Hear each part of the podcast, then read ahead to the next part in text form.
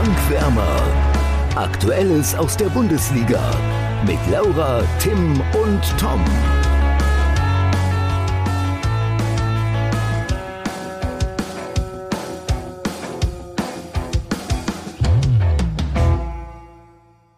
Beim Thomas zieht der VfL Bochum die Reißleine. Zu früh oder korrekt, Tim?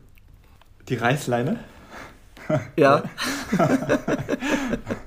ja, ich, ich glaube, ich glaub, sie zahlen am Ende des Tages einen ziemlich hohen Reiß dafür. Oh Gott, oh Gott. Also ich fand meinen schon billig, aber das ist wirklich, aber gut, okay. Ähm, Warum denn? Ja, ich, es gibt keinen besseren Trainer für VfL Bochum, für den VfL Bochum als Thomas Reis. Ähm, sie steigen so oder so ab. Ähm, meiner Meinung nach müsste man dann halt langfristig schauen, was die beste Lösung wäre. Und ich kenne fast niemanden, der sich so sehr mit einem Verein identifiziert. Klar, auch Gespräche mit einem anderen Verein wie Schalke führt.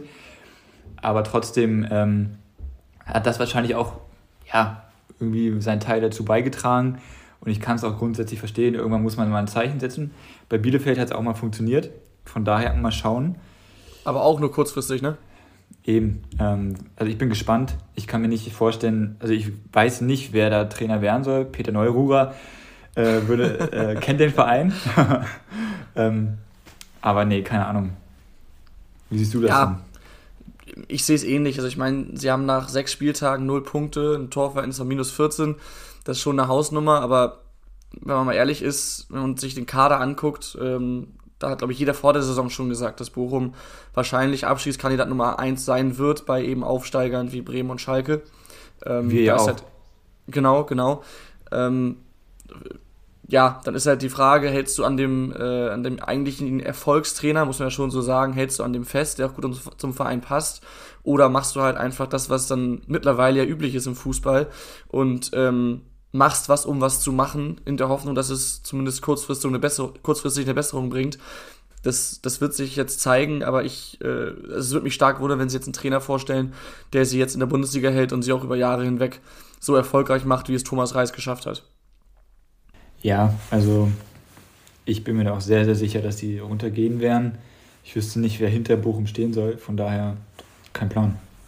Ja, ähm, ganz kurz, jetzt nach zweieinhalb Minuten kann man es auch mal anmerken, Laura ist nicht dabei heute. Ah. Äh, sie schafft es zeitlich leider nicht. Ich habe letzte Woche ja noch äh, gesagt, als wir eben keine Folge hochgeladen haben, wir versuchen wieder komplett zu sein, ist aber aktuell leider etwas schwierig. Ja, Entschuldigung von, an dieser Stelle auch nochmal.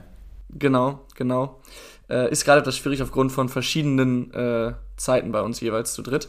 Ähm, aber ja, deswegen heute nur mit Tim und mir. Wir haben jetzt mit einem Trainerwechsel angefangen und können eigentlich gleich bei diesem Thema bleiben, wenn wir nämlich zum ja, eigentlichen Topspiel kommen, das wir letzte Woche aber eben nicht besprechen konnten, nämlich Leipzig gegen Dortmund. Ähm, Leipzig hat mit 13-0 gewonnen gegen den BVB. Äh, erstes Spiel unter Marco Rose, dem ehemaligen Dortmund-Trainer, der im nächsten Bundesligaspiel auf Borussia Mönchengladbach äh, trifft, seinen Ex-Verein vor dem BVB. Also auch eine sehr kuriose Konstellation. Ähm, ja, erstmal, was hältst du von diesem, von diesem Trainerwechsel in Leipzig?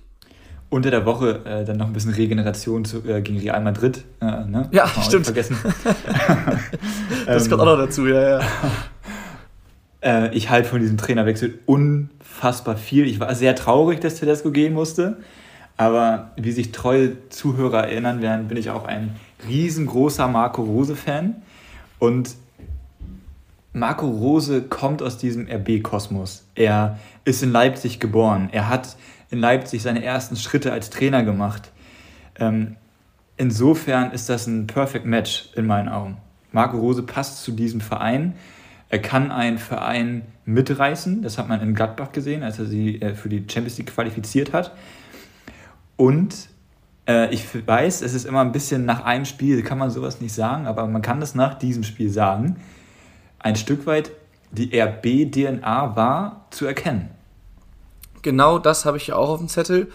Erstmal natürlich, er hatte, ich glaube, wie viel, zwei Trainingstage, glaube ich, vor dem Spiel mit Leipzig. Also da wird er vor allem Gespräche geführt haben und jetzt nicht inhaltlich viel gearbeitet haben können. Deswegen, wie du schon sagst, mit, muss man das Ganze mit, mit Bedacht bewerten. Trotzdem, ähm, es war schon, schon viel zu sehen. Dortmund hatte zwar viel den Ball, wurde aber wenig gefährlich und Leipzig, auch wenn sowohl das 1-0 mit dem Kopfball nach einer Ecke und als auch das 2-0, der Distanzschuss von Schoboschlei, sehr schönes Tor übrigens, äh, auch wenn das beides keine typischen RB-Fußballtore waren sozusagen, hat man trotzdem eben diesen RB-Fußball gesehen mit dem schnellen Spiel nach vorne und beim 3-0 war es dann ja auch. Also beim 3-0 war es dann ja auch so, ein relativ hoher Ballgewinn nach dem Fehler von Meunier, glaube ich. Und äh, dann haben sie schnell ausgespielt und äh, am Ende muss da nur noch einschieben. Also ähm, das war, da war schon zu sehen, was einen jetzt vielleicht in den nächsten Monaten in Leipzig unter Marco Rose erwartet. Ja, und er hat halt auch an der Startaufstellung schon ein bisschen was geändert. Er hat immerhin einen Emil Forsberg zum ersten Mal in dieser Saison von Anfang an spielen lassen, was bei den RB-Fans natürlich gut ankommt, weil er ist ein absoluter Publikumliebling und einfach ein RB-Spieler durch und durch. Das darf man ja. auch nicht vergessen. Und dann noch ein äh, Konrad Leimer zusammen das erste Mal mit Chavas Schlager gespielt, äh, was auf der Doppel-6 äh, herausragend funktioniert hat, der ja damals unter Marco Rose schon in Salzburg gespielt hat, was auch interessant ist. Und äh, ich fand halt interessant beim Spiel zu beobachten, also, also hauptsächlich hat er ein 4-2-3-1 gespielt, aber immer mal wieder hat man diese Raute erkannt, wenn sie mal nicht den Ball hatten, wenn sie dann angelaufen sind. Und äh, auf diese Raute, auf diese Marco Rose Raute freue ich mich jetzt schon mega, weil man auch einfach gesehen hat, Leimer und Schlager, wenn die zusammen auf dem Feld stehen, die rennen jeden Grund und Boden. Ja, eben, das ist halt auch echt, also das ist schon eine, also es ist eine Doppelsechs, die klingt jetzt alles andere als, ähm, ja, Weltklasse, sage ich mal, so rein vom Namen her. Aber du hast einfach zwei Spieler, wo du genau weißt, was du bekommst. Es sind gegen Ball, gegen den Ball unfassbar emsige Arbeiter, Pressing die beide auch die beide auch mit dem Ball was können. Also ähm, das vergisst man immer wieder. Leimer äh, ist auch offensiv total viel äh, an Toren beteiligt oder auch an Angriffen nur, wenn er nicht gerade verletzt ist, was ja in der, in der Vergangenheit bei RB auch mal so ein Thema war bei Leimer trotzdem. Ich glaube, letzte Saison war er nahezu verletzungsfrei. Ähm, Schlager in Wolfsburg eigentlich der, ja, doch vielleicht schon einer der Schlüsselspieler der letzten Jahre gewesen. Ja. Ähm, dementsprechend, das, das, das lässt sich schon, äh, kann man schon mal so aufstellen und dann guck mal, wer davor spielt, bitte. Ein Kunku, Schoboschlei, Forsberg hast du angesprochen und ein Timo Werner. Ähm, das ist schon interessant. Und da muss man halt überlegen, wie viele halt auch aus Salzburg kommen und wie erfolgreich Marco Rose in Salzburg auch gearbeitet hat. Das darf man nicht vergessen. Also das ist schon wirklich ein sehr interessanter Trainerwechsel in meinen Augen.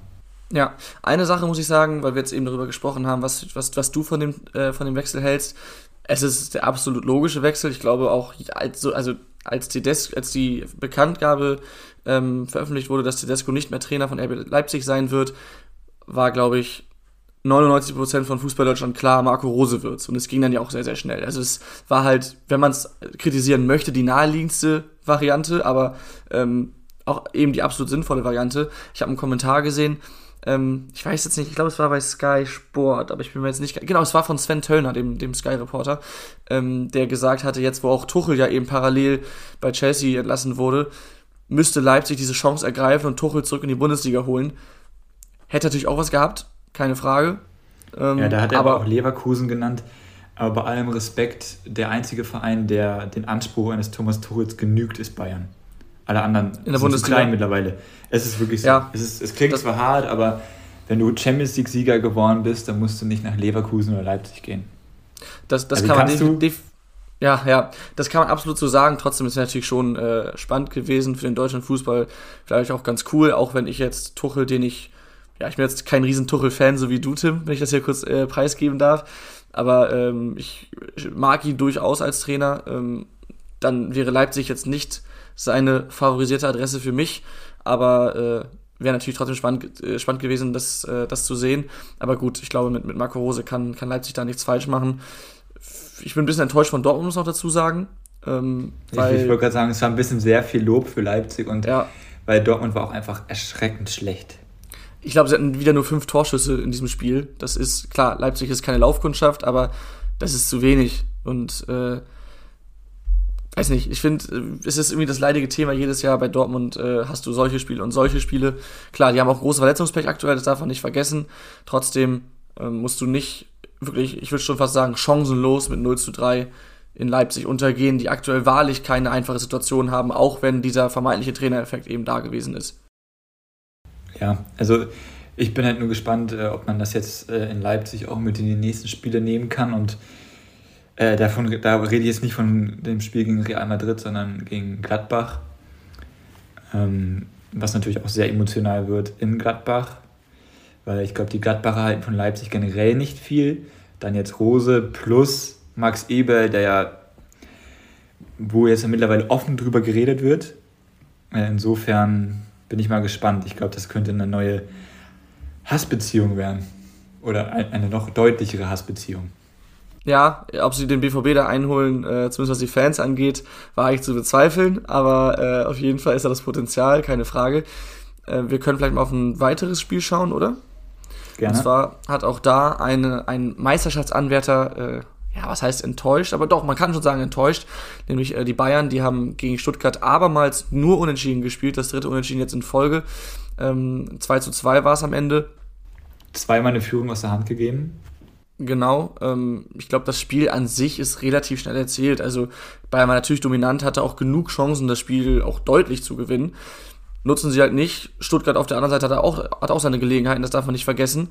Und ähm, dann war es, finde ich, für mich ein couragierter Auftritt von Stuttgart, ähm, mit dem du, wenn du eben so in München spielst und eben das nötige Spielglück hast, das brauchst du ohne Frage da, dann kannst du auch mal einen Punkt mitnehmen. Das war durchaus äh, nicht unverdient dann sozusagen aus Stuttgarter Sicht. Ja, es war schon ein sehr glücklicher Punkt für Stuttgart. Ja, ja, klar, ähm, das brauchst du halt, das meine war, ich. Ja. Ähm, ich. Ich finde nur, und da muss man Julian Nagelsmann äh, ganz stark kritisieren, meiner Meinung nach. Wer vorher so medial auftritt und sagt, wenn irgendein Spieler die Bremse, äh, die Bremse, äh, den Fuß vom Gaspedal nimmt gegen Stuttgart, dann wird er gegen Barcelona nicht spielen. Und ich fand dann doch, dass einige Spieler sehr enttäuscht haben, wie zum Beispiel ein Kimmich, der ja. weit, weit, weit, weit, weit unter seinen Möglichkeiten gespielt hat. Ich glaube, da sprechen wir auch noch über eine Szene.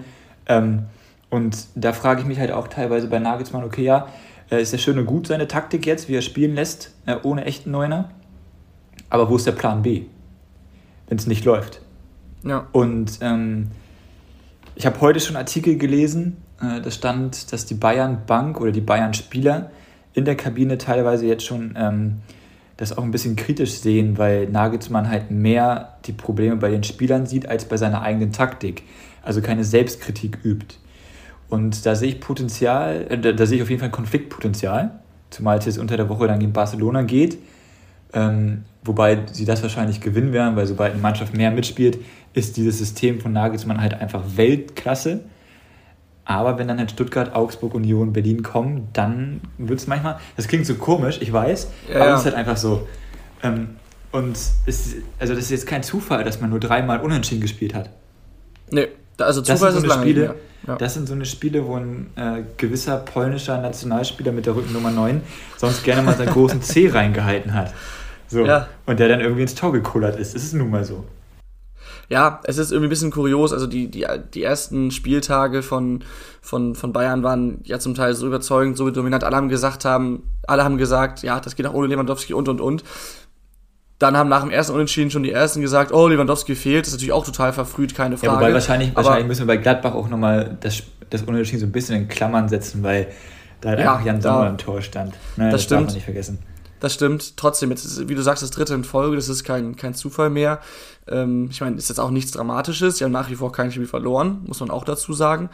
Ich habe heute ähm, einen Kommentar gelesen, glaube ich, von, von Lothar Matthäus war es. Ich weiß, man muss ein bisschen mit, mit, mit Vorsicht genießen sowas. Ähm, der sagte, jetzt mal ganz grob gesagt, es äh, gibt keine wirklichen Typen mehr. Und ähm, wenn es eben bei Bayern nicht läuft, verstecken sich alle. Das ist, das ist das Problem gerade, dass da halt ein Spieler fehlt. Ähm, teile ich nur bedingt. Also wir haben jetzt gerade Kimmich schon angesprochen, der kein gutes Spiel gemacht hat. Das ist für mich aber sonst ein Spieler, der dann auch vorweg geht. Müller sowieso. Ähm, ja, siehst du das ähnlich wie Lothar Matthäus oder würdest du da auch widersprechen? Ja, da würde ich ganz stark widersprechen. Äh, dieses Typengelaber ist sowieso, also ja, braucht man und so. Man braucht jemanden, der vorangeht. Man kann aber auch fußballerisch vorangehen. Dieses ist, ist ein bisschen sehr, sehr altertümlich gedacht, wie ich finde. Ähm, also Bayern hatten kein Kaderproblem, kein Spielerproblem. Die haben einen tollen Kader, nur kein Mittelstürmer. Ähm, man muss jetzt halt irgendwie mal ein bisschen flexibler werden, wenn dann mal kein Manet auf dem Feld steht oder so. Weil es ist halt irgendwie, ach, ich weiß auch nicht. Also die letzten Spiele waren jetzt ja, wie gesagt, hat man dreimal nicht gewonnen. Außer jetzt gegen Inter. Aber da haben sie auch, wow, also gegen Inter haben sie die zwei Tore Weltklasse. Ja, ja, absolut. Ja, ich sehe es ähnlich wie du. Man darf jetzt auch nicht äh, zu viel Schwarzmalerei betreiben. Ähm, was man vielleicht auch mal positiv hervorheben kann, Mathis Tell, ähm, jüngster Bayern-Spieler bei seinem Startelfdebüt und auch jüngster ähm, Torschütze der Bayern mit 17 Jahren und 136 Tagen. Das wäre übrigens eigentlich eine Frage gewesen für die Schätz- oder ein Thema gewesen für die Schätzfragen, aber die fallen ja heute aus, deswegen kann ich hier schon sagen. Ähm, gibt also noch positive Nachrichten beim Rekordmeister und noch ist der äh, dominante Spitzenreiter Union Berlin ja auch nicht allzu weit weg. Dementsprechend äh, muss man sich an der Sebener Straße, glaube ich, noch keine großen Sorgen machen. Ja, aber ich denke mal, sie sollten dann doch mit dem nächsten Mal wieder ein Bundesligaspiel gewinnen. Wäre gut. Ich weiß gar nicht, gegen wen sie spielen müssen. Ich weiß es auch nicht, ich kann es aber bestimmt gleich sagen. Sie spielen in Augsburg. Ja, okay. Über die werden wir nach. Du, stopp, eine Sache, du wolltest noch äh, beim Thema Kimmich, hast du vorhin gesagt, jetzt fällt es mir wieder ein, über eine Szene sprechen. Meinst du, das nicht gegebene, äh, ich glaube, zwischenzeitlich 1 zu 1 von Stuttgart, wo Kimmich gefault wird, wenn man es denn so nennen genau, darf? Ja. Da würde mich ja. halt einfach mal interessieren, wie du das gesehen hast oder siehst. Ja, es ist halt, es ist halt so ein Zupfer. Ähm, das ist normal, das ist ein klassisches Mittelfeld-Foul, wo dann halt eben der Schiri dann auch abpfeift, kleines Foul, nichts Wildes. Ähm, der Spieler reagiert dann eben so wie Kimmich, aber ob du bei so einem Zupfer wirklich dieses Risiko eingehen solltest, im eigenen 16er, wenn der Spieler danach auf dein eigenes, eigenes Tor zuläuft, dich dann so einfach fallen zu lassen, weiß ich nicht, weil natürlich ist es ein klarer Kontakt. Aber, aber ob du wirklich, oder?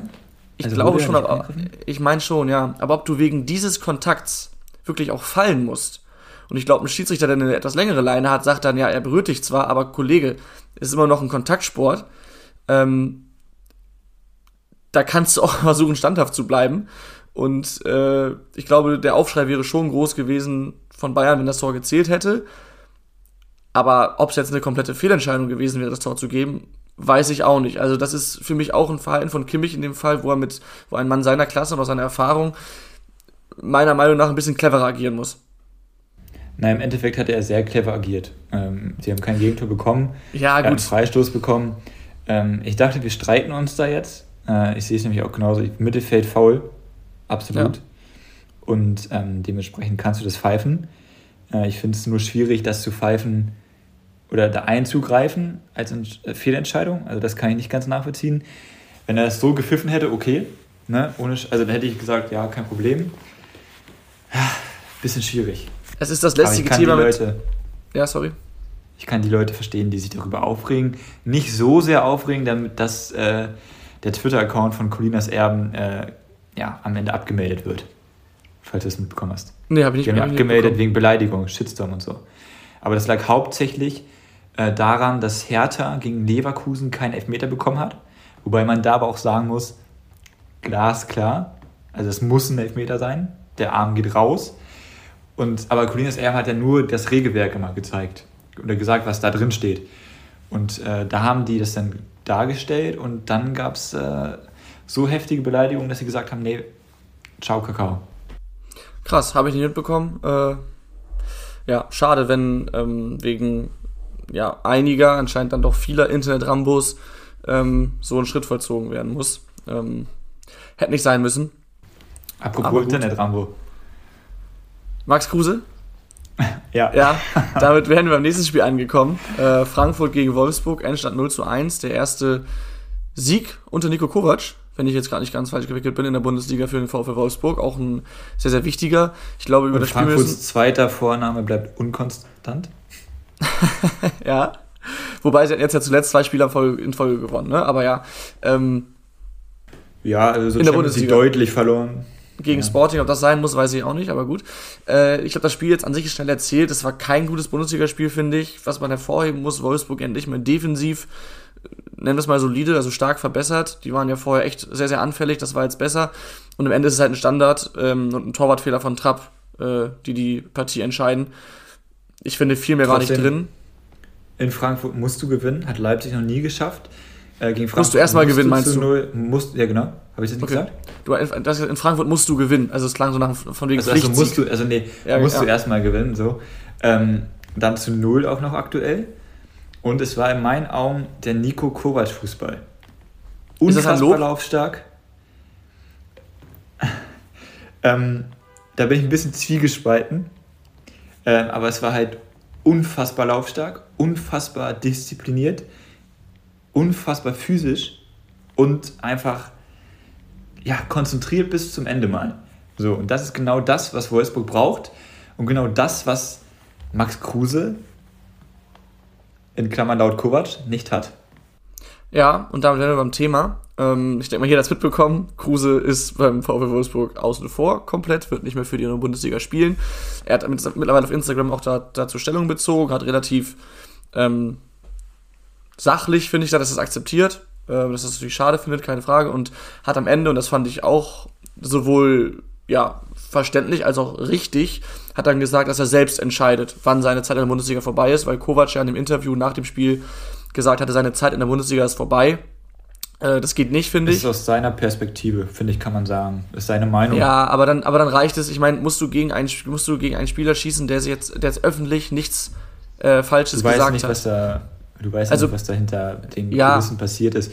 Du kannst es schon aber so sagen. Aber du, du bringst Feuer rein. Du kannst einfach sagen, äh, seine Zeit beim VfL Wolfsburg ist zu Ende. So. Ich glaube, man muss bei Max Kruse, wenn man durchgreift, auch richtig durchgreifen.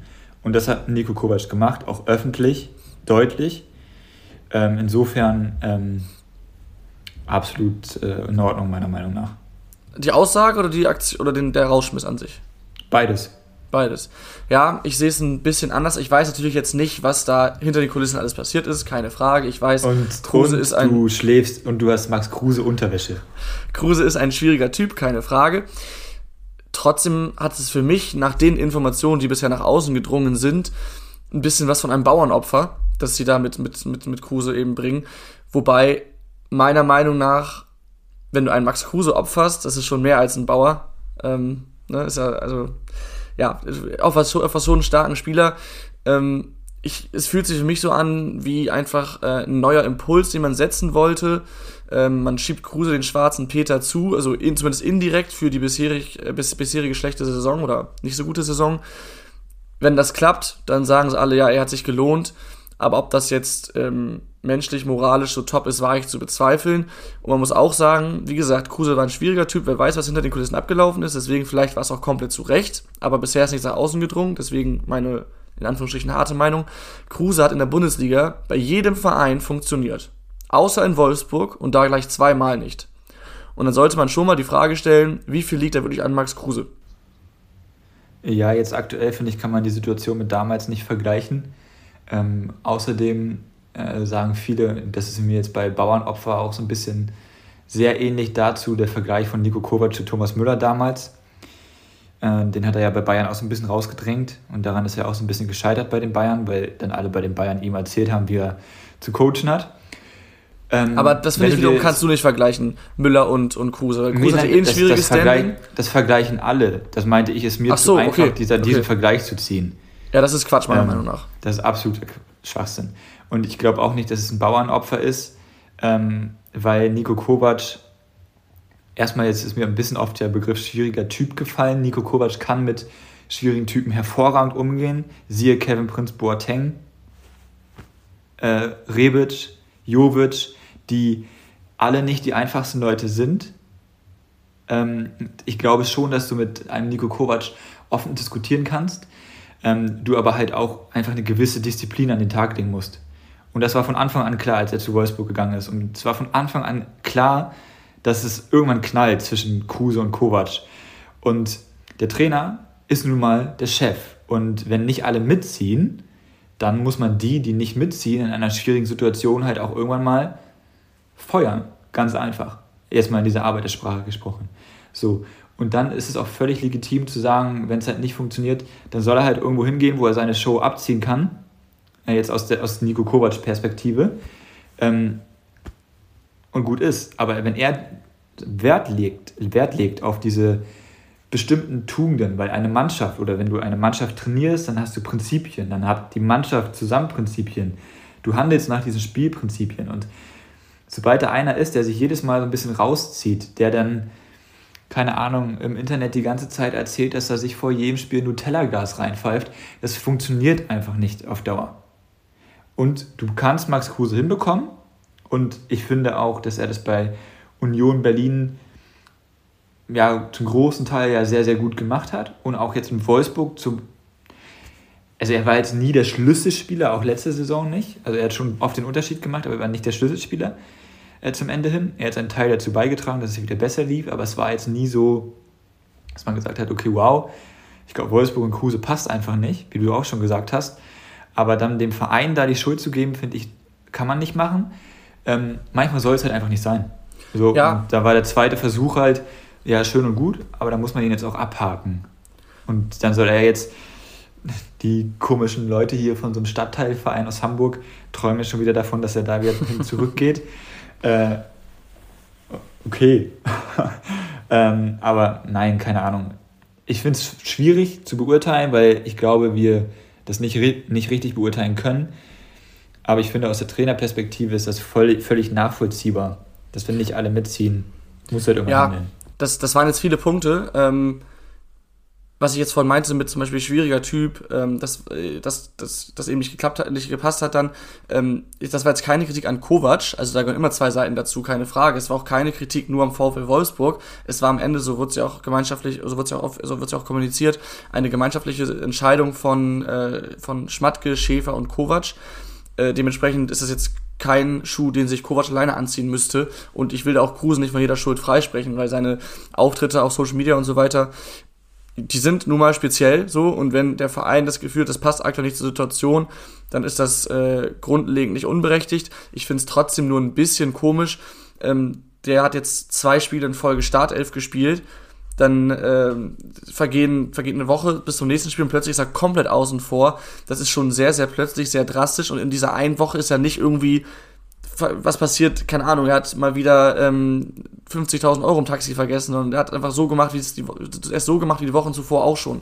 Und dann so ja, plötzlich das so zu machen. Ja einfach, manchmal reicht es ja einfach, dann normal weiterzumachen, weil dann reicht ein kleiner Tropfen, um das Fass zum Überlaufen zu bringen. Es ist nun mal so.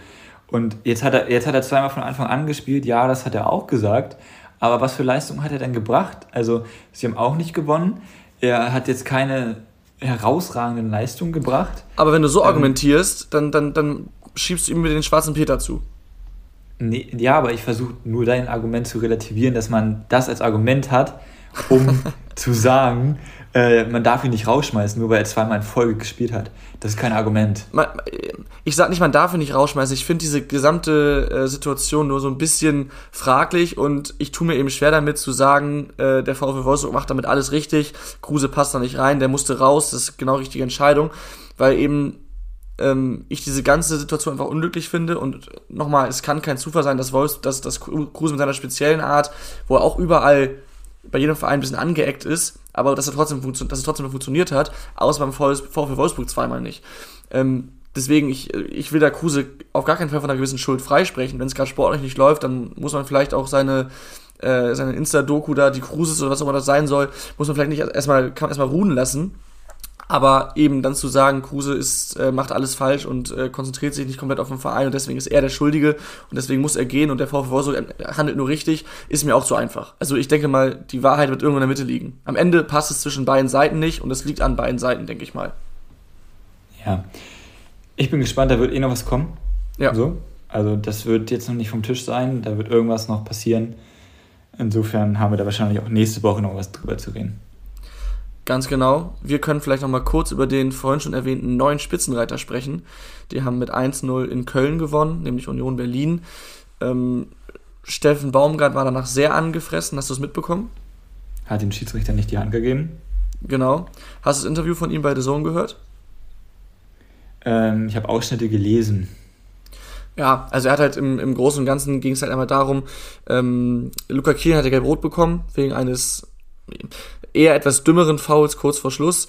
Die erste gelbe Karte hat er ähm, wegen eines Handspiels bekommen, das zum Elfmeter geführt hat. Da springt er halt hoch und wird aus ein bis zwei Metern ähm, aus dem Rücken wohlgemerkt, also er sieht den Ball nicht, halt angeschossen, angeköpft an den leicht abgespreizten Arm. Ich finde, dafür kannst du Elfmeter geben. Es war zwar null Absicht und es ist auch meinetwegen ein bisschen natürlich, aber er vergrößert seine Körperfläche und lässt den Ball dadurch nicht durchgehen. Und dann ist es für mich ein Handelfmeter. Und das war die erste gelbe Karte. Und ich weiß nicht genau, wie die Regel in dem Fall dann ist, aber ich finde, und da, das ist vielleicht auch Baumgarts Punkt, da musst du dann eigentlich keine gelbe Karte geben, weil es war ganz klar nicht die Intention des Spielers, den Ball mit der Hand zu spielen. Dann kannst du einfach sagen, okay, es gibt jetzt den Elfmeter, aber keine gelbe Karte. So, ist ja, aber ist doch, glaube ich, in dem Regelwerk so, dass es gelb ist. Ja, aber dann finde ich, ich, wenn man schon unterscheidet zwischen, zwischen Absicht und, äh, und Nicht-Absicht ähm, und, und generell Entfernung und, und wo der Spieler hinschaut und so weiter, dann kann man das vielleicht auch in der, in der Entscheidung irgendwie berücksichtigen, weil, wie gesagt, es ist ein Handelfmeter genauso, wie wenn er so reinspringt, für mich zumindest, also wenn er mit den, Hand, mit den Händen nach vorne reinspringt, aber es ist eben nicht das gleiche Handspiel, sondern ein deutlich harmloseres, für das er ja quasi nicht mal unbedingt was kann. Und dann muss es die gelbe Karte nicht geben, dann gibt es später die gelb-rote Karte nicht. Aber ähm, sei es drum, ein anderer großer Punkt von Baumgart war auch, und das hat er ganz deutlich zu verstehen gegeben, war keine Kritik an Union generell, sondern am gesamten äh, ja, Schiedsrichterwesen, dass ähm, mittlerweile in Zweikämpfen die Spieler eigentlich nur noch in den Gegner reinspringen, um dann den Ball zu haben und nicht mehr aktiv zum Ball gehen. Das war ihm ein großes Anliegen ich muss ganz ehrlich sagen, klar, hier und da, gerade bei Union, ist es gerne mal körperbetonter und ich habe auch Zweikämpfe vor Augen, wo man so merkt, okay, der Spieler springt in den gegnerischen Spieler rein und hat dadurch dann einen Vorteil auf den Ball. Das wird auch gerne mal laufen gelassen, ja, aber ich habe das jetzt für mich nicht so als so Riesenproblem, als Riesenthema ausgemacht. Wie ist es bei dir? Äh, habe ich auch nicht und mein erster Gedanke, mein einziger Gedanke dazu war, als ich dieses äh, Interview gesehen habe, halt bloß den Mund. Äh, ihr hättet eigentlich sechs Punkte weniger haben. Oder ihr müsstet eigentlich sechs Punkte weniger haben. Ihr wurdet so bevorzugt von den Schiedsrichtern, sich da jetzt hinzustellen, den Schiedsrichtern nichts die Hand zu geben, er hätte denen die Hand küssen müssen, weil die zu viele Punkte haben. Ja? Also das, ist das war eine andere Schiedsrichter. Das ist einfach ein Witz. Das ist einfach ein Witz. Ja. ja aber nee, um die, auf die Frage zu antworten, keine Ahnung. Ich sehe es nicht so. Ich, sonst hätte man das schon irgendwie auch irgendwie mal bemerkt. Also noch, ja. sonst hätte es auch jemand anders angesprochen. Ich glaube nicht. Ich achte jetzt mal nächsten Spieltag drauf. Ich werde auch mal drauf achten, ja. Ja. Ja, ähm, ich finde es so oder so, ob es jetzt stimmt oder nicht, interessant, dass ich es, also vielleicht liegt es auch an mir, aber ich habe es vorher noch nie von ihm gehört und jetzt, jetzt plötzlich ähm, sagt das nach einem Spiel, ihm platzt richtig der Kragen und er macht einen riesen Fass auf finde ich komisch. Das ist wieder so von 0 auf 100 irgendwie. Hat sich null abgezeichnet. Ich will damit jetzt gar nicht sagen, dass er ein schlechter Verlierer ist. Er hat auch ganz klar gesagt im Interview, Union verdienter Sieger. Ähm, wir haben keinen Stich gesehen, bla bla bla bla bla. Also, ähm, was das angeht, äh, meinetwegen guter Verlierer und Sportsmann. Aber diese Art und Weise der Schiedsrichterkritik war ich dann auch ein bisschen, ja, fragwürdig. Man sollte auch, also ich bin ja auch nicht der größte Freund der Schiedsrichter. Ja, ähm, das ist durchgekommen die letzten Wochen. Ich würde, ich würde immer den, ich, ich finde, es gehört trotzdem dazu, sich nach dem Spiel äh, in die Augen zu schauen und sich die Hand zu geben. Das ist nun mal ähm, so. Geht das auch für den gegnerischen Trainer? ne, nicht immer. ja, da ging es gerade, äh, wenn ich das kurz sagen darf, um eine persönliche Erfahrung von Tim, äh, über die wir letztens noch gesprochen haben, deswegen die, die, die Nachfrage. Aber gut, so viel dazu nur. Ähm, ja, ich mach, lass mich mal eine gute Überleitung machen. Ja. Zum nächsten Spiel. Und zwar habe ich jetzt jeweils, also habe ich aus diesem Spiel, von, über das wir gerade gesprochen haben, einen Verlierer der Woche, im nächsten Spiel ein Verlierer der Woche, aber auch ein Gewinner der Woche. Okay. Und zwar betrifft es, ohne dass ich das beides miteinander gleichsetzen möchte, das kann man auch nicht, trotzdem mache ich, also ich setze, wie gesagt, ich setze es jetzt nicht gleich. Die großen Verlierer der Woche sind die Köln-Fans äh, wegen der Ausschreitung in, in Nizza, ja. in Nizza. Wobei man da ganz stark differenzieren muss, meiner Meinung nach. Das äh, sollte man auch, da gab es genug Videos, wo dann Kölner Fans ähm, geschrien haben, dass sie halt raus sollen, dass sie keine Kölner sind, sondern einfach nur die, die halt eigentlich mitgereist sind, um da friedlichen Fußballspiel zu schauen. Äh, das ging gar nicht. Ich bin auch gespannt, was da ähm, ja noch so für, für äh, Konsequenzen kommen. Mhm. Und die anderen Verlierer der Woche sind äh, die Bremen-Fans, weil man sich dann doch äh, sehr provozieren lässt von einem Torwart, den man ähm, durchgängig beleidigt hat. Und dann, also es gehört alles dazu. Also das Beleidigen, mein, also finde ich kritisch, muss man auch, muss nicht sein im Stadion. Ich weiß, es ist sowieso schon immer so, aber dann die Plätze zu verlassen und quasi fast auf den Platz zu rennen, sorry, ich weiß, es waren wieder nur ein paar, aber auch in Köln waren es nur ein paar und ich möchte es deswegen auch nicht gleichsetzen. Aber trotzdem, diesen Schritt zu machen, da runter zu gehen und sich so zu provozieren zu lassen, ist peinlich. Ja, ähm, ich kann natürlich auch die Fans, die da runtergesprungen sind. Also jetzt Und mein Gewinner der Woche, Raphael Gikiewicz. Das Weil ist so wie albern. Große, wie große Eier musst du haben, dich dann da hinzustellen, zack, du hältst den Elfer, bam, du bist der Held des Spiels. Herrlich. Ich hab's, ich hab's befürchtet und wir müssen das, was ich jetzt sage, nicht groß diskutieren, aber ich behaupte mal, und das können vielleicht auch einige Zuhörer nachvollziehen, dass du diese Entscheidung von wegen Gikiewicz auch Gewinner der Woche, dass du die auch ein bisschen mit der anti-grün-weißen Brille äh, tätigst, aber äh, die Aussage tätigst. Aber gut, Inwiefern jemand hält in der Nachspielzeit einen Elfmeter und ist Moment, du sagst, hält du, davon. du, du sagst dicke Eier wegen seiner Provokation gegen die Werder-Fans. Ah, ah. Ach so, Nein, ich, mein, ich meine generell. Also ich meine generell hat er einfach unfassbar dicke Eier, das ist kein Geheimnis. Ähm, aber ich meine, der hält, Hast du Infos, die ich Ähm. nicht hab, Tim? ähm, du, weißt du, du, du hältst in der Nachspielzeit den ersten Saisonsieg fest. Zweiten. und zweiten. Und ähm, das ist halt einfach.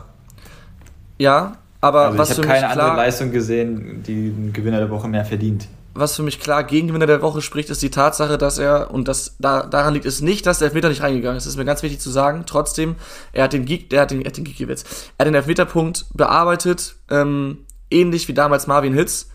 Ähm, ich habe jetzt aus dem Schussverhalten von Dux daraus keine negative Beeinträchtigung gesehen, deswegen äh, kein, also deswegen ist der Elfmeter, äh, es lag nicht daran, dass der Elfmeter nicht eingegangen ist, aber das ist einfach hochgradig unsportlich und gehört sich nicht und allein deswegen äh, disqualifiziert das ihn meiner Meinung nach schon mal für den Gewinner der Woche.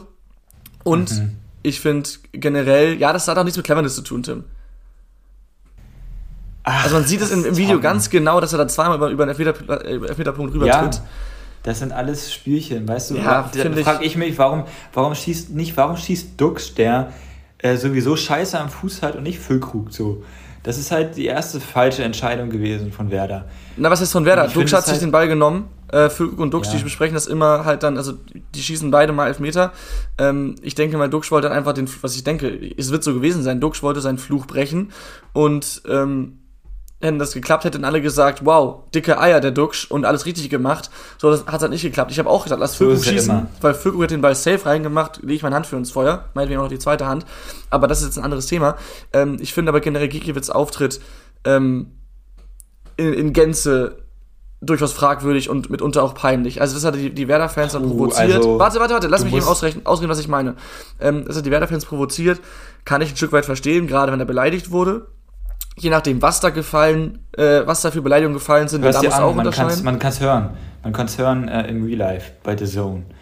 Äh, hat Max Jakob Ost auch nochmal geschrieben. Also es sind Okay. wirklich auch harte Beleidigungen gegen die Familie und so weiter und so fort. Und ich weiß, dass sowas im Stadion immer schnell geht und Emotionen und Alkohol und so. Aber da muss man sich halt auch immer mal fragen, ob das so okay ist. Ist absolut Ähm, nicht okay. Ich will das ja. gar nicht, ich will das gar nicht, ähm, gar nicht äh, verteidigen. Trotzdem, ich behaupte, schrägstrich, ich weiß, dass sich jeder Torwart schon öfter hat Beleidigungen anhören lassen müssen. Ich möchte jetzt gar nicht gewichten, wie stark die Beleidigungen waren. Und ich weiß. Ja, muss halt einfach generell nicht sein. Genau, und ich weiß auch, dass nicht jeder Torwart so reagiert. Also wenn ich überlege, was sich ein Kahn oder zum Beispiel auch ein Tim Wiese früher äh, ange- hat anhören müssen, die sind auch nicht immer dann so, zumindest nicht Richtung Fans so gegangen. Da kann man zumindest mal Ja, sagen. er hat ja nicht mal, er hat ja nicht mal was Schlimmes gemacht zu den Fans. Er hat denen gezeigt, dass sie leise sein sollen und hergewunken. Na. er hat ihnen keinen Stinkefinger gezeigt, nichts. Er hat Man provoziert, ganz klar. Aber es war einfach, er hat einfach nur das auf die Antwort auf den Platz gegeben. Ja, Punkt ich finde, ich Ende. finde, ich finde, man kann, also das war schon eine längere, es war nicht nur einmal kurz hier, sondern er hat schon, hat sich schon ein paar Sekunden Zeit genommen. Ich finde Natürlich. trotz, so oder so, man darf sagen, Gikiewicz muss nicht so reagieren. Es gibt genug Torhüter, die nicht so reagiert hätten oder nicht so reagiert haben, wenn es ihnen passiert ist. Und was ich eigentlich fast noch schlimmer fand, war sein Interview im Nachgang. Also er hat da von Respekt geredet, da hat er absolut recht. Respekt äh, muss sein und der hätte bei Werder gefehlt und er hat behauptet, ähm, dass äh, Werder sich so verhalten hätte, als wären sie davon ausgegangen, mit 4 zu 0 zu gewinnen. Aber wo waren sie in der letzten Saison? Sie waren in der zweiten Liga und ich habe zumindest als Zuschauer nichts mitbekommen, dass irgendein Bremer sich so geäußert oder sich so präsentiert hat. Ja, aber es gibt ja immer ein bisschen ähm, Gerede auf dem Platz. Ja, natürlich Wenn ein gibt- Füllkrug mal bei ihm in der Nähe ist. Da wird mit Sicherheit sowas mal fallen. Na, natürlich Also, gibt's Gerede, aber ich, ich, ich, ich, tu dazu. mir, ich tu mir schwer damit, ähm, dass er die Schuld komplett und zu 100% nur bei Werder sucht, aber nicht dazu nichts dazu gesagt hat, von wegen, er hat da am Elfmeterpunkt rumgespielt, ähm, er hat unnötig provoziert. Also es ist, es ist mir sehr, sehr einfach, einfach dem anderen nur den schwarzen Peter zuzuschieben und bei, bei sich selbst keine Schuld zu suchen. Clemens Fritz zum Beispiel hat danach gesagt, ähm, dass, dass die intensiv aufarbeiten werden, was da passiert ist, es gehört sich nicht, es war zu viel, bla bla bla. Auch Völker hat sowas ähnliches gesagt hat aber auch eben Gikiewicz eine Teilschuld zugesprochen und eben dem eigenen Verein auch. Und bei Gikiewicz sehe ich ähm, nichts davon, dass er auch äh, bei sich selbst ähm, Fehler sucht und das finde ich ist einfach auch dann unprofessionell und ähm, mhm. Da, da, sprichst du, glaube ich, auch ein bisschen mehr noch mit der Bremer Brille. Sorry, aber du kannst, du kannst nicht nur den Bremer einen Vorwurf machen. Und eine Sache noch zu den Fans, die rübergesprungen sind. Auch keinen großen, ja. Ähm, also, so wie ich es gesehen habe in den, in den Live-Bildern, ich habe das Spiel im Fernsehen oder bei The Zone verfolgt, sind die rübergesprungen und an die Bande ich habe jetzt aber nicht gesehen, dass einige, also dass das viele drauf und dran waren, auch direkt auf den Platz zu stürmen. Ist ganz wichtig, das zu unterscheiden. Überschreitest du deine Grenze? Absolut, absolut. Aber es ist noch ein Unterschied, ob du, ob du darüber springst, um dann auf den Spieler loszustürmen, oder ob du nur näher ran gehst in deiner Emotion so oder so bist du und dann schreist. Absolut, es war, ich will es ich will's gar nicht rechtfertigen. Ich meine nur, es, es hätte noch einen weiteren Eskalationsschritt geben können. Das muss, ist mir nur wichtig hervorzuheben. Und es gab auch genug Fans, hat man gesehen, es gab auch genug Fans, hat man gesehen, die die eigenen, also die die äh, anderen Fans haben, haben beruhigen wollen. Ich habe da einige mit Megafonen gesehen, die da halt gesagt haben, Leute, geht zurück, geht zurück. Also nicht alle, die rübergesprungen sind, sind Richtung Gikiewicz gesprungen, sondern einige sind auch zwischen Gikiewicz und die eigenen Anhänger sozusagen gesprungen. Das ist auch, muss man auch dazu sagen. Ähm, ich weiß, Aha, du hast, ist auch egal. Ähm, macht keinen Sinn, ähm, ja, darüber zu trotzdem, ich finde einfach, lass das Verhalten einfach, von Gikiewicz Lass uns einfach schnell zum äh, Topspiel. Ja, ich finde, Bremen war peinlich. Sorry, die Fans. Aber ist auch egal, da werden wir uns nicht einig. Die 20 Leute meinetwegen waren peinlich. Das waren mehr als 20 Leute. Ich meine, die 20, aber die, egal. Ja, Tom, du musst es echt. So ein Verhalten zu rechtfertigen ist nicht in Ordnung. Ich, ich rechtfertige aber es nicht. Ich finde es absolut verwerflich. Doch, also, Nein, ich finde es absolut egal. verwerflich, das zu machen. Äh, habe ich dreimal gesagt. Topspiel. Äh, mir ist gerade aufgefallen. Ich habe den Blog nicht hier. Einen Moment. Dann kann ich in der Zeit schon mal sagen, was das Topspiel ist. Es ist tatsächlich äh, TSG Hoffenheim gegen den SC Freiburg. Äh, damit der, spielt der vierte gegen den zweiten, damit automatisch auch ein Spiel um Platz 1, je nachdem, wie die Konkurrenz äh, aus Berlin, aus Köpenick und aus München spielt. Und ich sehe, Tim ist zurück, hat den Tippspielblock da, kann es wieder übernehmen. Ich muss kurz noch das Spiel aufschreiben. äh, Laura hat 0 zu 2 getippt, ne? Das ist richtig, genau, hat sie uns vorher geschrieben. Ich würde schon mal mit meinem, Tipp, mit meinem Tipp anfangen, genau. Ich habe mal geschaut, seit immerhin zweieinhalb Jahren ist die Heimmannschaft in diesem Duell sieglos. Sowohl in Liga als auch in Pokal. Ein Unentschieden gab es, sonst nur Niederlagen für die Heimmannschaft. Deswegen äh, bleibt es dabei und Freiburg gewinnt mit 2 zu 1 in Sinsheim. Ja, easy. Dann sind es meine Punkte, egal wie ich tippe. ähm, Hoffenheim gewinnt 4 zu 0. Okay, okay. Warum so deutlich? Äh, keine Ahnung, ein gutes Gefühl bei Hoffenheim. Weil es ja gegen ähm, Mainz auch nicht schlecht mit dem 4-1, ne? Ja, da kam es natürlich mit der roten Karte dann auch nochmal ein bisschen ja. dazu. Also das muss man auch ganz klar sagen. Äh, trotzdem sind sie gut drauf. Ähm, bis auf gegen Dortmund das Spiel, was sie verloren haben, was sie aber auch nur knapp verloren haben und ärgerlich verloren haben, ähm, sind sie sehr, sehr gut drauf, haben so viele Punkte wie Bayern bisher. Ähm, ist ein Saisonstart so, wie man sich ihn wohl vorgestellt hat äh, bei der TSG. Und ich bin sowieso, also ich mag den Verein eigentlich ganz gerne. Und ähm, irgendwie unter André Breitenreiter sind sie nochmal so einen Schritt weiter gegangen im Reifeprozess, finde ich. Irgendwie habe ich so das Gefühl. Also ab und zu mal ein bisschen hitzig noch, alles mit gelben und roten Karten, das ist mir ein bisschen zu gefährlich. Aber an sich äh, eine sehr, sehr interessante Mannschaft. Ja, ähm, ich glaube. Und ich kann ein bisschen Risiko gehen. Ja. Alles klar. Äh, weiteres Spiel, was natürlich auch sehr spannend ist, hätte es fast zum Topspiel geschafft, aber dann ist der sportliche Unterschied doch zu groß zwischen beiden Mannschaften, ist Dortmund gegen Schalke, auch Samstag 15.30 Revierderby endlich wieder. Äh, Schalke mit dem ersten Sieg jetzt gegen Bochum, äh, woraufhin die Reißleine dort gezogen wurde. Ähm, ich glaube Und die Schalke-Fans skandiert haben, wir sind wieder da. Ja, äh, ich glaube, ich glaube äh, auch wenn Dortmund jetzt gegen Leipzig diesen herben Rückschlag erlitten hat, das Gerade Ding, deswegen. Das Ding geht an Schwarz-Gelb, oder? Gerade deswegen. Äh, ich glaube, das wird eine deutliche Kiste zu Hause für Dortmund. Ähm, die werden die herspielen, glaube ich ehrlich. Also das, äh, dafür ist Schalke zu antifußballmäßig unterwegs. Ja. äh, wir können schnell zur einzigen Rubrik kommen für heute. Gewinner der Woche. Du hast deine, glaube ich, schon alle genannt oder hast du noch mehr? Ja, also ich will das halt eigentlich nicht sagen, aber ich finde, irgendwann kann man den HSV wirklich mal nennen. Einfach nicht, nicht, nicht weil sie gewonnen haben, sondern sie bauen, sie haben den Rekord nicht nur äh, eingestellt, sondern sie brechen ihn und bauen ihn weiter aus mit den meisten Auswärtssiege in Folge. Und ich habe es damals nicht gemacht, als sie ihn eingestellt haben. Jetzt haben sie schon wieder auswärts gewonnen und das sogar in Kiel. Ja, Fluch und Angstgegner und so. Ähm, ist eigentlich, eigentlich habe ich mir die gar nicht aufgeschrieben, ist mir nur gerade mal so eingefallen, dass man das mal so erwähnen kann oder sollte, wenn das sonst nicht erwähnt wird. Okay, kein Kommentar. Mein Gewinner der Woche klingt auf den ersten und vielleicht auch auf den zehnten Blick noch. Und, und Marco Richter möchte ich eigentlich auch noch sagen. Ja. Weil der ja. ist so, ähm, Tor muss man nicht drüber reden, Traumtor und stärker denn je, würde ich sagen. Sorry, ja. Mein Gewinner der Woche klingt auf den ersten und vielleicht auch auf den zehnten Blick noch viel, viel dämlicher als äh, HSV, sofern das denn geht. Ähm, und ich möchte bitte erläutern, bevor du dazwischen springst. Wir haben ihn vorhin schon mal kurz genannt, und zwar ist das Thomas Tuchel. Nee, also die. Aha. Das klingt immer blöd nach einem Rauswurf, aber ähm, ich finde, also man muss mal so sagen, wer seinen Trainer, mit dem man die Champions League gewonnen hat und mit dem man die letzten Jahre gut war, so schnell rausschmeißt, nach, ich glaube, Platz 6 nach dem Ligastart, absolut keine Katastrophe. Klar, Champions League Pleite war peinlich, müssen wir nicht drum rumreden. Trotzdem, der ist einfach nur dämlich und es sind jetzt ja letzte Woche auch, ich glaube, von The Athletic äh, mehrere Berichte äh, gekommen, dass Tuchel von den neuen Eigentümern angeblich vorgeschlagen wurde, ein 4-4-3 aufzustellen, sprich mit zwölf Spielern.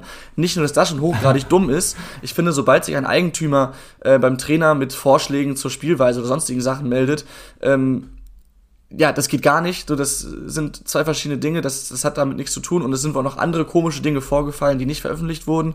Man weiß nicht, was dran ist, keine Frage. Aber ich frage mich, warum sollten solche Berichte so komplett aus der Luft gegriffen äh, kommen? Und auch wenn der Abgang Tuchel sehr geschmerzt hat, wie er selber gesagt hat, sein Statement war echt emotional. Vielleicht ist es sogar besser für ihn, dass Tuchel eben das neue Chelsea losgeworden ist. Äh, und deswegen natürlich nicht ganz, also was ich nicht jetzt ernst gemeint, wohl wissend, dass es eigentlich schade für ihn ist, mein Gewinner der Woche. Warum sollte ich dagegen was sagen, außer dass du gesagt hast, es ist dumm, das HSV zu nehmen, was Dummes zu sagen, weil sie halt einen Rekord gebrochen haben. Mann, ich wollte dich nur provozieren. Ich, ich wollte weiß, nur. Das, fun das, das, funktioniert auch so. Ich finde, ich finde wir haben schon äh, vom, vom Kruse-Thema über das Werder-Thema äh, so schön Giftpfeile hier zwischen, zwischen Hamburg und Oldenburg hin und her geschossen. Hä, hey, aber das gehört doch auch mal dazu, ein bisschen zu diskutieren. Ja, nee, das, das meine ich ja. Da wollte ich jetzt zum Abschluss auch noch einen Giftpfeil zurückschießen. Deswegen, ah. äh, deswegen diese Aussage. Aber äh, wir sind gut in der Zeit, würde ich sagen, kommt oder sind jetzt am Ende angekommen. Äh, nächste Woche hören wir uns wieder, liebe Zuhörer, dann hoffentlich mit Laura, hoffentlich mal wieder mit Schätzfragen. Lange ist es hergefühlt. Aber ja, macht's gut, bis dahin, ciao, ciao. Haut rein.